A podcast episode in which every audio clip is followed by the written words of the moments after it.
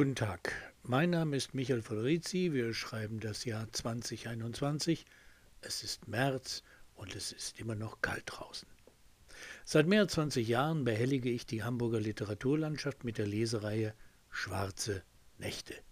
Wobei das eigentliche Zeitalter der Nacht, der Schauermärchen und Gespenstergeschichten, das war die Epoche der Romantik.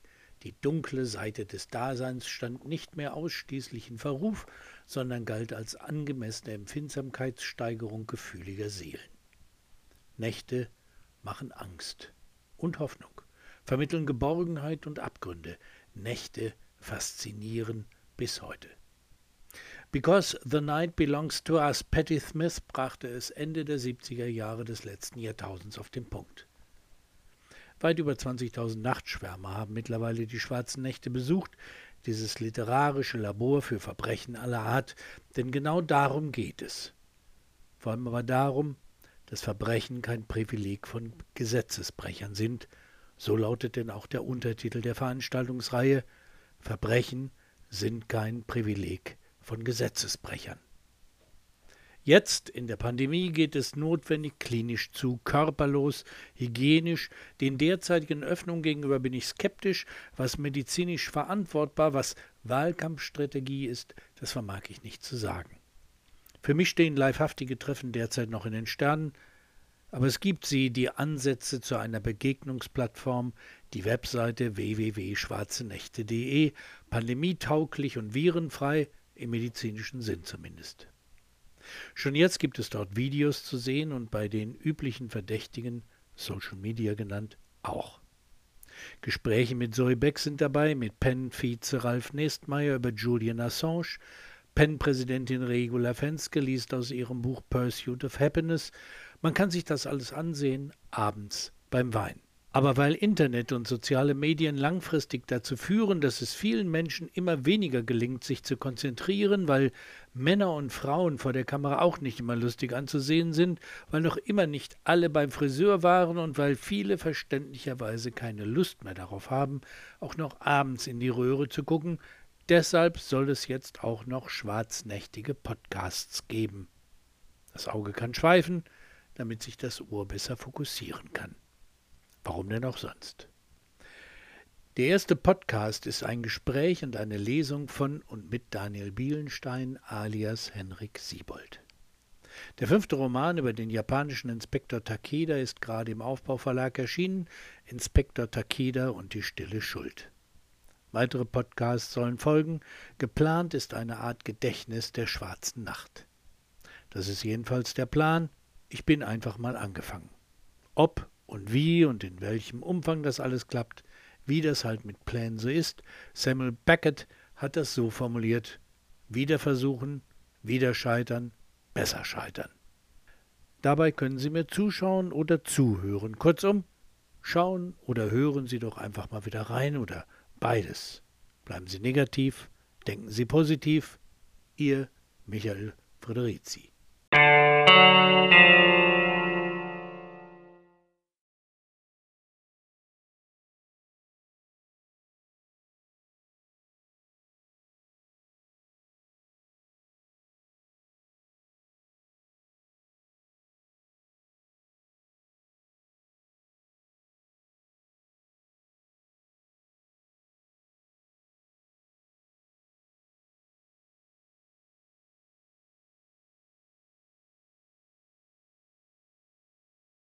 Guten Tag, Daniel Bielenstein. Er stammt aus Bonn, seine Kindheit verbrachte er in Tokio, seitdem hat er Japan im Herzen und im Kopf und er schreibt in seiner Wahlheimatstadt Hamburg Bücher.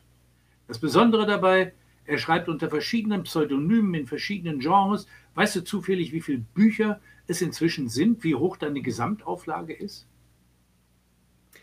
Ich muss zugeben, ganz ohne Koketterie, ich weiß nicht genau, wie viele Bücher es sind. Mein Gefühl sagt mir zwischen 20 und 30. Ähm, ich müsste in den Keller gehen und nachgucken. Selbst da bin ich mir nicht ganz sicher, ob wirklich alle beisammen sind oder ob nicht ein Teil im Keller, ein Teil im Büro, ein Teil im Wohnzimmer steht. Und was die Gesamtauflage angeht, tatsächlich auch. Ich äh, weiß es nicht genau. Ich hoffe, sie ist dramatisch hoch. Naja, ich meine, du könntest natürlich auf dein Konto gucken. Darüber will ich jetzt nicht reden, aber du weißt sicherlich, wie viele Namen du trägst. Ja, das weiß ich, obwohl ich auch da zählen müsste. Ich glaube, es kommt ungefähr auf eine Handvoll. Wobei wirklich wichtig sind eigentlich nur noch drei. Soll ich sie aufzählen? Ja, bitte, ich bitte darum. Ja, natürlich der, unter dem ich da draußen rumlaufe, Daniel Bielenstein. Das ist auch der, der in meinem Pass steht, in meinem Personalausweis. Dann gibt es Henrik Siebold, der gelegentlich, gerade im Moment, fast größer wird als Daniel Bielenstein. Und es gibt Jakob M. Leonhardt, das ist der Name, unter dem ich Kinder- und Jugendbücher schreibe.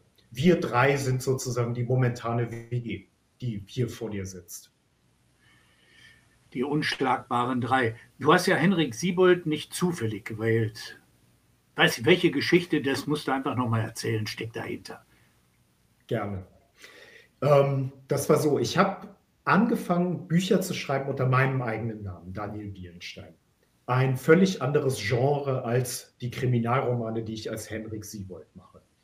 Und es war dann klar, dass ich eben, wenn ich dieses Genre so deutlich wechsle, dass es schwierig wird, das unter meinem Namen zu machen, unter demselben Namen, unter dem ich Romantic Comedy geschrieben habe.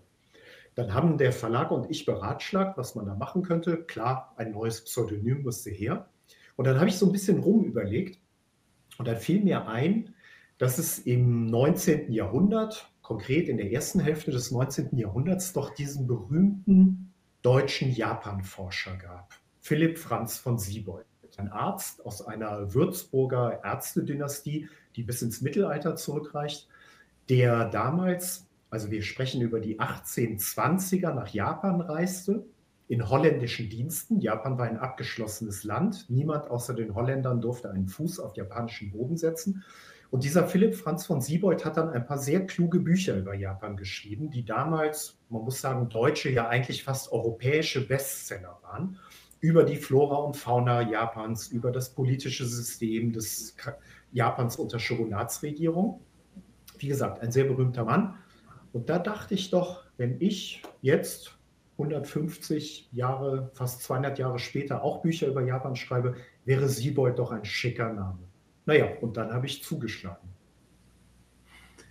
Weshalb wir heute miteinander sprechen, ist der neue Kriminalroman Inspektor Takeda und die stille Schuld, gerade erschienen im Aufbauverlag. Im Mittelpunkt steht wieder der in Hamburg ermittelnde japanische Inspektor Kenjiro. Spricht das richtig aus? Kenjiro oder Perfekt Kenjiro? Sogar. Nee, Kenjiro. Also sehr, sehr schön. Das rollende R, du könntest in Japan gut durchkommen. Sehr gut äh, Takeda mit Nachnamen. Takeda leidet, das kenne ich gut, unter Schlafstörungen und er sitzt manchmal nächtens am Elbufer und spielt auf seinem Saxophon sentimentale oder je nach Stimmung auch aggressiven Jazz. Jedenfalls hat man lesend das Gefühl, dass man sich auf spannende und zugleich unaufdringlich lehrreiche Weise der japanischen Kultur nähert. Gleichzeitig beginnt die scheinbar so bekannte eigene Welt sich neu zu ordnen, weil man sie auf einmal mit einem Blick aus Japan sieht, das allein ist schon spannend, amüsant und macht neugierig. Und das geht offenbar nicht nur mir allein so, denn das ist ja inzwischen, wie gesagt, der fünfte Roman der Takeda-Reihe. Und das heißt, denke ich, Takeda ist ja auch eine Erfolgsgeschichte. Oder?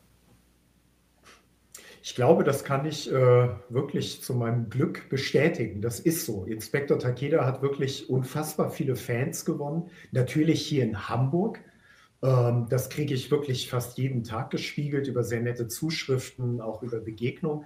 Aber weit darüber hinaus. Was, was sagen, also, entschuldige, ähm, was sagen die Leute? Das ist unterschiedlich. Also viele finden einfach diesen japanischen Blick und dieses Wechselspiel zwischen Deutschland ja. und Japan unfassbar faszinierend. Ähm, es gibt vor allem weibliche Leser, die sind ein bisschen verliebt in den Inspektor, würden ihn am liebsten kennenlernen. Mit mir verwechseln können Sie ihn nicht, weil er ist nun mal Japaner und ich nicht. Ähm, das heißt aber, dass auch diese Beziehungsspiele, die ich in die äh, Romane einarbeite, zwischen Ken Takeda und Claudia Harms, seiner, seiner deutschen Kollegin, auch das berührt die Menschen, auch das freut mich. Ähm, insofern, das ist wirklich toll, wie viele Mails ich bekomme und die Leute mir einfach ihre Begeisterung ausdrücken. Aber grundsätzlich mal, wie kommt ein deutscher Autor auf die Idee, einen Japaner in Deutschland ermitteln zu lassen? Und warum ermittelt ein Japaner in Hamburg? Ich fange mal damit an, wie ich dazu gekommen bin, das überhaupt zu machen, diesen Japaner zu erfinden und nach Deutschland, nach Hamburg zu holen. Ähm, das hat zum einen was damit zu tun, dass ich eben schreibend das Genre gewechselt habe und Kriminalromane schreiben wollte. Und ich habe das einem sehr krimi-erfahrenen Freund von mir erzählt, bevor der erste Band erschien, als ich noch in der Konzeptphase war. Ich war mir noch gar nicht ganz sicher, was genau ich eigentlich schreiben, was ich machen wollte der sah mich an, der kannte meine Geschichte und sagte, na eins ist dann ja wohl klar, die Hauptfigur ist ein Japaner. Und das war wirklich die Initialzündung. Das wurde sozusagen von außen an mich herangetragen. Äh, an dieser Stelle drücke und knutsche ich diesen Freund noch einmal, weil die Idee mir dann wirklich, die hat, äh, die ist über ein Jahr dann nochmal gereift und hat neue Facetten gewonnen und am Schluss habe ich sie aufs Papier gebracht. Und genauso Teil dieser Antwort ist eben, dass Japan ein großer Teil meines Lebens war. Ich habe äh, als Kind viele Jahre in Japan verbracht, bin als Jugendlicher sehr oft dort gewesen, als Student und danach sowieso. Ich liebe dieses Land. Ich finde es in seinem ganzen Reichtum, in den vielen Facetten, das es zu bieten hat, unglaublich faszinierend. Es ist ein ferner Spiegel. Es gibt viele Ähnlichkeiten zu uns, zu den Deutschen. Es gibt viele Unterschiedlichkeiten. Also ein eine ungeheure Reichtum an Themen, die ich in meinen Büchern verarbeiten kann. Und jetzt kommt es ja zu dieser eigentümlichen und spannenden Konstellation. Claudia Harms trifft äh, Herrn Takeda. Ostasien trifft Ostfriesland, weil ich habe nachgeguckt, natürlich, Harms ist ein ostfriesischer Name. Wie hat sich diese Konstellation bei dir entwickelt?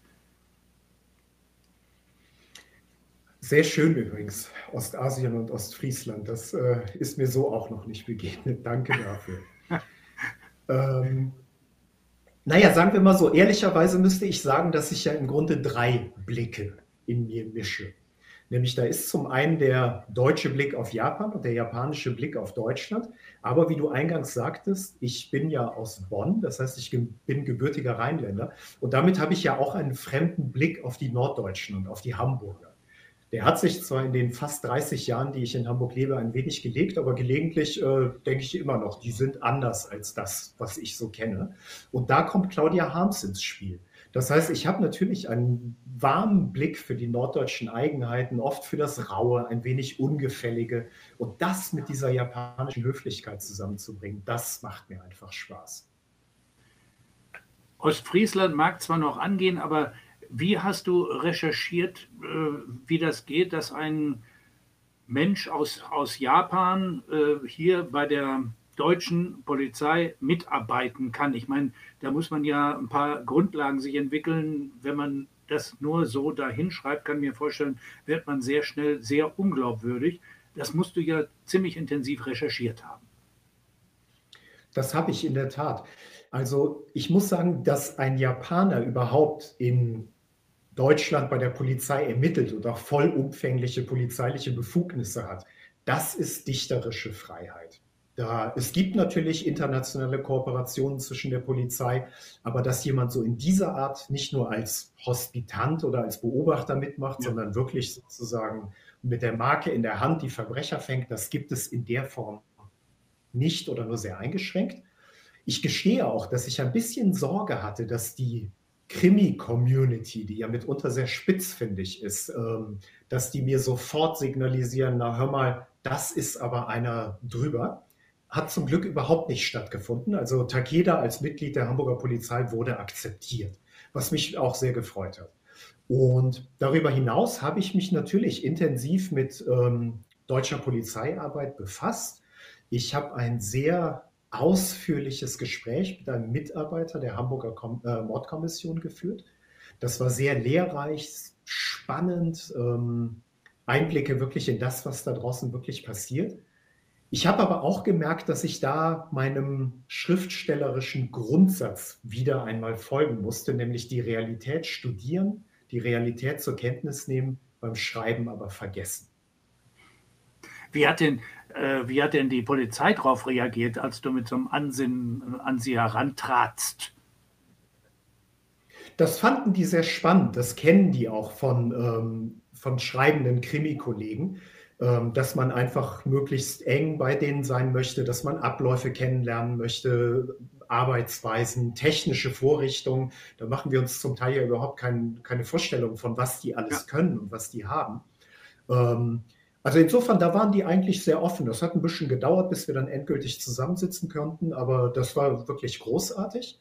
Ähm, aber wie gesagt, ich glaube, die, in einem Krimi muss man natürlich auf eine Art verdichten, dass die Polizei wahrscheinlich, wenn sie es liest, immer mal wieder mit den Augen rollt. Aber da kann ich Ihnen leider nicht helfen, weil uns geht es ja nicht darum, reale Kriminalfälle zu lösen, sondern wir wollen auch einfach unterhalten und das ähm, hat andere Gesetze. Namen spielen ja eine große Rolle in deinem Spiel mit der Camouflage. Dein Protagonist, ein japanischer Inspektor, ermittelt in Japan, Kenjiro Takeda. Diesen, wie ich finde, hochsympathischen Ermittler aus Japan, der 2016 erstmals durchs durch dunkle Hamburg jatzte. Er ist glücklich, unglücklich geschieden, durch ein internationales Austauschprogramm nach Hamburg gekommen, ist ein Jazzliebhaber, der ab und zu im Birdland jammen geht, Whisky trinkt und einen Schuhtick und ein Fable für Designeranzüge hat und dazu fließend Deutsch spricht. Wie kommt das bitte? Die Legende musste ich ihm einfach stricken und die lautet so, dass der Vater von Inspektor Takeda ähm, ebenfalls ein Deutschlandliebhaber war. Der ist mittlerweile pensioniert, er war auch Polizist und der ist schon, ich vermute, in den 60er und 70er Jahren in Deutschland gewesen, hatte damals, wie diese ganze alte Generation der Japaner, wirklich noch ein etwas überkommenes Deutschlandbild, was aber aus japanischer Sicht mit äh, Respekt erfüllt war. Und der hat dafür gesorgt, dass sein Sohn, also mein Inspektor Kenjiro Takeda, bereits als Jugendlicher Deutsch lernen musste. Hat Ken damals eher ungern getan. Das Schulpensum war sowieso schon groß. Dann noch Deutsch lernen war wirklich eine Herausforderung. Er hat es getan, er hatte keine Wahl. Und das hat ihn dann Jahre später, als er selber Polizist geworden ist, für dieses Austauschprogramm mit Hamburg natürlich perfekt qualifiziert. Takeda wird von seinen Kollegen im Morddezernat Ken genannt. Und dann habe ich natürlich ähm, recherchiert, recherchiert, wie kommt der Kerl auf solche, auf solche Namen. Hab gefunden, dass es einen bekannten Jazzmusiker namens Takeda gibt, einen Literatur- und Kulturwissenschaftler namens Arata Takeda, der ein Plädoyer für transkulturelle Erziehung geschrieben hat und sehr viele Sportler mit diesem Namen. Dein Inspektor Takeda ist ein begeisterter Jazzsaxophonist. Du bist in Tokio in und mit der deutschen Kultur und japanischen Kultur und Literatur groß geworden, also transkulturell. Und du bist ein aktiver Vertreter der japanischen, nun ja, Gymnastik. Ist das alles Zufall? Nein, Zufall ist das ganz gewiss nicht. Da ist in der Tat einiges zusammengekommen, was mich ausmacht in diesen Büchern. Wahrscheinlich so viel wie noch nie in irgendwelchen anderen Büchern von mir. Und was deine klugen Recherchen zum Namen Takeda angeht, da würde ich jetzt fast vermuten, man könnte den Eindruck haben, Takeda ist sowas wie Müller oder Meyer in Japan. Ähm, das ist nicht ganz der Fall, aber es ist ein sehr häufiger Name, ein sehr geschichtsträchtiger. Ähm, der Takeda-Clan ist unendlich verzweigt in verschiedene ähm, Herrschaftsbereiche in Japan. Zum Teil heißen sie dann gar nicht mehr Takeda, gehen aber sozusagen auf dieses altehrwürdige Geschlecht zurück. Das fand ich einen spannenden Namen, weil es darüber einfach dann viel zu erzählen gibt. Weil in meinem Inspektor Takeda in der Tat auch sozusagen die Gene eines alten Samurai-Geschlechts schlummern und gelegentlich darf er zwar nicht gerade das Schwert auspacken, aber doch seine Kampfkünste unter Beweis stellen. Das ist ein Teil von ihm. Kommen wir zum neuen Roman. Inspektor Takeda und Claudia Harms ermitteln diesmal in einer Seniorenresidenz beim Brand sind acht Bewohner in einem Luxusaltersheim umgekommen.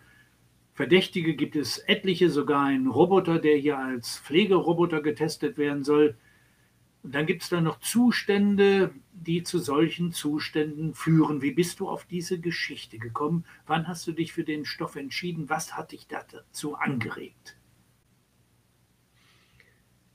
Dass ich angefangen habe, mich damit zu beschäftigen, ist ungefähr ich denke mal, zwei Jahre etwa vor Erscheinen des Buches gewesen.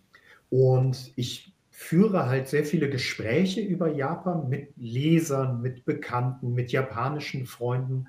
Und dabei ist mir aufgefallen, dass ich selber wäre vielleicht gar nicht darauf gekommen, gerade mit äh, Gesprächen, bei Gesprächen mit Deutschen, dieses Thema Pflegerobotik aus irgendeinem Grund einen etwas größeren Stellenwert annahm, wenn es um Japan ging. Ich erinnere mich noch an so eine Initialzündung, dass wir bei Freunden waren und wir sprachen über Takeda und über Japan und dann sagte diese Frau, äh, bei der wir zum Essen waren, mit einem leicht, ja, skeptisch angewiderten Gesichtsausdruck, ja, die Japaner lassen ihre alten Leute ja von Maschinen pflegen. Und da wurde mir auf einmal klar, dass es diese Assoziation gibt. Nicht ganz zu Unrecht. Robotik ist in Japan ein Riesenthema. Mhm. Und da wusste ich, okay, Inspektor Takeda bekommt einen neuen Fall und Pflegerobotik wird eine Rolle dabei spielen. Es ist ja auch ganz interessant. Also äh, in Japan werden ja zunehmend Puppen für den, ich nenne es mal, zwischenmenschlich-körperlichen Kontakt eingesetzt und äh, reihenweise in die USA und auch nach Europa verkauft und Maschinen übernehmen mehr und mehr die Funktion von Sozialkontakten. Äh, es sind inzwischen mehr als hierzulande Hunde, Katzen, Kanarienvögel und weiß der Geier was. Und dann gibt es, glaube ich, auch, und das fand ich großartig, einen weltbekannten Professor, der sich mit künstlicher Intelligenz äh, beschäftigt und der soll, eine Art Frankenstein in Anführungsstrichen natürlich, ist ein sehr schlauer Mensch, ähm, ein Ebenbild seiner selbst geschaffen haben, äh, und damit auch schon Studenten getäuscht haben, also dass er sozusagen sein Ebenbild nach Amerika verschickt hat, um dort Vorträge halten zu können und so weiter und so weiter. Gegen solche Entwicklungen, es gab ja mal den Tamagotchi, wir erinnern uns, der musste alle Viertelstunde gestreichelt werden, naja, geradezu altbacken. Äh, meinst du, dass das die Zukunft ist, die da vor uns steht, äh, dass sich diese künstliche Intelligenz tatsächlich zu einem großen sozialen Faktor entwickelt? Also ja und nein ist die Antwort, wie auf fast alle Fragen, die man sich so im Leben stellen kann. Ähm, zunächst einmal, ähm, was du über Japan beschrieben hast, das ist natürlich richtig. Es gibt äh, wirklich bahnbrechende Forschung im Bereich Robotik in Japan. Mhm. Ähm, ich glaube, der Professor, den du meinst, ist, wenn ich nicht, mich jetzt nicht täusche, Professor Ishiguro, ähm, der ein ja. Androiden erfunden hat, der ihm relativ ähnlich sieht.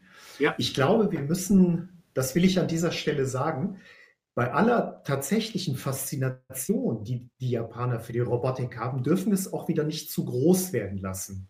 Ähm, ich glaube, dass das Thema, gerade wenn es so absurde Züge annimmt, dass äh, einsame japanische Männer mit robotischen Plastikpuppen zusammenleben, dass sie virtuelle Freundinnen haben und so weiter, das, ja, das gibt es alles, aber ich bin mir nicht ganz sicher, ob es durch die Medien nicht überproportional ja. vergrößert wird. Übrigens gar nicht nur durch die westlichen Medien, sondern auch durch die japanischen Medien selbst. Ich glaube, es gibt kein Volk, das so viel Spaß an Klischees über sich selber hat wie die Japaner. Das darf man immer nicht vergessen dabei. Andererseits, das Phänomen ist real und ich bin mir in der Tat relativ sicher, dass das auch in unserem Leben weltweit, zumindest in den entwickelten Industrieländern, ein großes Thema sein wird. Und die ersten Schritte dahin, die erleben wir. Ich meine, du gehst ja selbst mit, äh, mit dieser neueren Technologie um. Wir sind alle, ähm, naja, mussten uns da ein bisschen anpassen. Äh, aber du bist natürlich erstmal primär Autor. Wie hast du diese Fragen recherchiert? Wie bist du da vorgegangen? Wie hast du dich schlau gemacht? über den Stand der künstlich intelligenten Dinge? Zum einen habe ich in der Tat einfach gelesen. Es gibt eine wirklich eine Flut von Publikationen im Bereich Robotik. Ähm, und gerade auch der deutsch-japanische Vergleich im Bereich der Robotik wird bearbeitet ähm, in verschiedenen Universitäten in Deutschland, auch international. Da gibt es wirklich viel. Dann habe ich das große Glück, einen Robotikexperten schon seit langen Jahren zu meinen Freunden zu zählen, der hm. mir wahnsinnig viel erzählen konnte, ähm, der selber zu dem Bereich publiziert hat. Hans-Arthur Masiske, ein wirklich sehr schlauer Mensch, der seit Jahren für verschiedene deutsche Medien von den Robocup Weltmeisterschaften Meisterschaften berichtet, wo verschiedene Kategorien von Robotern gegeneinander in so einer Art Fußball antreten. Ja. Das klingt großartig. für Nicht-Experten großartig, ja. Klingt ein bisschen albern, aber tatsächlich ist es mitunter die Speerspitze dessen, was da technisch möglich ja. ist. Der konnte mir einfach sehr viel erzählen, sehr viele kleine Hinweise geben, wo ich dann selber recherchiert habe. Ähm, dann hatte ich Glück, hier in Hamburg einmal einem Pepper zu begegnen. Das ist ein Roboter, ein humanoider Roboter. Sehr faszinierend. Das ist, soweit ich informiert bin, ursprünglich eigentlich eine französische Erfindung, dieser Roboter. Man kennt den auch. Man hat den oft im Fernsehen gesehen. Mitunter kann es sein, dass der sogar in Deutschland in irgendeinem Baumarkt so im Eingangsbereich steht und dann auf die Kunden zurollt und sie fragt, was sie denn kaufen möchten und ob er ihnen helfen kann. Ähm, was aber nicht heißen soll, dass der nun Spielzeug ist. Pepper ist schon durchaus mehr. Ähm, die Firma, die den entwickelt hat, gehört mittlerweile Japanern. Das heißt, die Japaner betreiben da sehr strategisch auch die Entwicklung des Wirtschaftszweiges Robotik. Ähm, das war faszinierend, dieser Maschine in die Augen zu gucken. Ähm, der ist jetzt eher niedlich als unheimlich, der Pepper. Und andererseits, wenn man ihm in die Augen guckt, man weiß nicht genau, was man da eigentlich sieht. Blickt man in eine robotische Seele? Blickt man in Kameras, die eigentlich mit jemand ganz anderem verbunden sind? Was denkt diese Maschine? Kann die überhaupt denken? Das ist eine sehr eindrückliche Erfahrung, das zu machen. Kann ich wirklich jedem empfehlen. Ganz persönliche Frage muss natürlich kommen. Würdest du deine Familie, wenn sie denn so alt geworden sein sollten, in die Obhut solcher künstlicher Intelligenz entlassen? Ob ich die Frage für die ganze Familie beantworten kann, weiß ich nicht. Aber ich selber würde das tatsächlich machen. Ähm, und zwar deshalb, weil ich glaube, dass das, ähm, das, das drückt, diese Frage drückt die ganze Zwiespältigkeit dieser neuen Technologie ja. aus. Es hat natürlich was Beängstigendes. Es kann was Bevormundendes haben. Was sind diese Roboter? Sind die stärker als wir? Beobachten die uns? Überwachen die uns? Aber gleichzeitig können Roboter eben auch einen enormen Freiheitsgewinn darstellen. Wenn ich mir vorstelle, ich bin noch ein paar Jährchen älter, das Laufen fällt mir schwer und ich kann meinem Roboter, meinem Haushaltsroboter sagen, du mach mir doch mal bitte ein Espresso und dann rollt er für mich in die Küche und geht zu Werke ähm, dann kann ich das erstmal ganz toll finden. Genauso, wenn ich vielleicht im Bett liege und nicht mehr so gut da hochkomme. Und dann kann ich sagen, du lieber Roboter, hilf mir doch mal bitte aus dem Bett und dann leg mir die Jeans und das neue Hemd raus. Ähm, wenn das sozusagen die Möglichkeit ist für uns, wenn wir irgendwann mal in dem Zustand sein sollten, länger autonom zu bleiben, frei zu bleiben, in unserer eigenen Wohnung zu bleiben, finde ich das toll. Aber klar, wir dürfen nicht die Augen vor den Gefahren verschließen. Ja, du greifst das, du greifst es ja in deinem Roman massiv auf.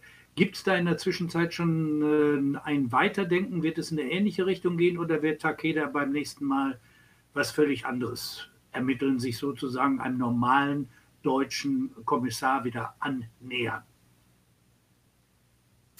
Es ist erstaunlich, als wenn du mir einen kleinen Roboter in mein Arbeitszimmer geschmuggelt hättest.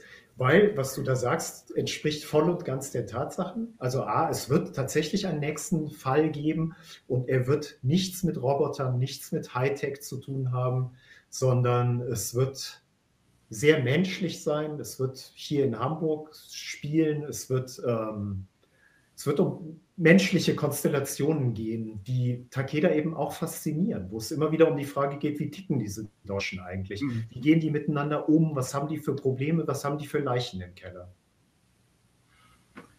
Wir müssen natürlich auf jeden Fall noch zur Gegenwart kommen, zur pandemischen Gegenwart. Äh, du hast ja sehr enge Kontakte Richtung Japan. Wie siehst du den Unterschied in der Pandemiepolitik äh, zwischen Japan und und Deutschland? Ich musste in meinem Urteil vorsichtig sein, all dieweil Japan im Moment ein weitgehend abgeschlossenes Land ist. Das heißt, ich war lange nicht da. Ich wollte eigentlich schon im vergangenen Jahr wieder für längere Zeit hinreisen, was eben nicht ging aufgrund der Pandemie. Darum bin ich ein bisschen vorsichtig. Ähm, was auffällt, ist, dass die Japaner die Krise anfangs sehr lange verdrängt haben. Ich glaube, das kann man so sagen. Das wurde natürlich auch unterstützt dadurch, dass die Fallzahlen sehr niedrig waren und auch im Vergleich immer noch niedrig sind. Ähm, was da im Hintergrund eine Rolle gespielt hat, ist schwierig zu sagen. Eigentlich sollte schon im vergangenen Jahr die Olympiade in Japan stattfinden. Ja. Japan hat lange daran festgehalten, ein Event wirklich von sehr, sehr großen Dimensionen in Japan. Ähm, ich kann da auf den ehemaligen Spiegel-Korrespondenten Wieland, Wieland Wagner verweisen, der in einem Beitrag tatsächlich darauf hingewiesen hat, dass diese Olympiade mehr ist für die Japaner als einfach nur ein sportliches Event. Die erhoffen sich was davon. Da sollte ja. was in Bewegung kommen. Da sollte Japan nochmal der Welt auch zeigen, guckt mal, so sind wir, kommt her, besucht uns. Ein, eine Art, ja, vielleicht Neustart für dieses ja auch von Problemen gebeutelte Land. Und dass das nicht stattgefunden hat, das hat die Japaner hart getroffen. Wir können die Daumen drücken, dass es dieses Jahr was wird, aber ich habe da meine Zweifel. Und der Gedanke liegt nahe, dass sich das, was im letzten Jahr war, dieses Jahr wiederholt. Sie halten sehr, sehr lange an vielleicht einer Illusion fest, ähm, dass diese Spiele stattfinden können. Am Ende haut es dann doch nicht hin. Ich finde das im Moment aber sehr schwer zu sagen. Erstaunlicherweise ist Japan mit der Impf- äh, Aktion sehr spät dran. Sie fangen überhaupt jetzt gerade in diesen Tagen erst an zu impfen. Äh, woran das liegt, kann ich nicht sagen. Erstaunlicherweise gibt es auch in Japan eine recht hohe ähm, Impfskepsis. Aber da können wir wirklich nur die Daumen drücken, dass vielleicht genau wie bei uns die nächsten Monate einfach einen großen Fortschritt bringen. Wie Sie sehen, hören, man kommt durch Takeda von Höchstchen auf Stöckchen, aber jedenfalls auf interessante Themen darüber nachzudenken. Daniel Bielenstein, Henrik Siebold, ich bedanke mich bei euch beiden für dieses Gespräch ganz herzlich.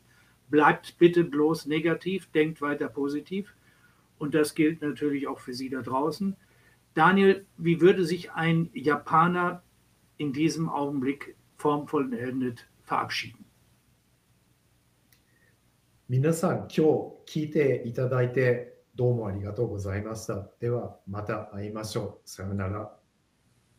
Das wollte ich auch gerade sagen. Danke.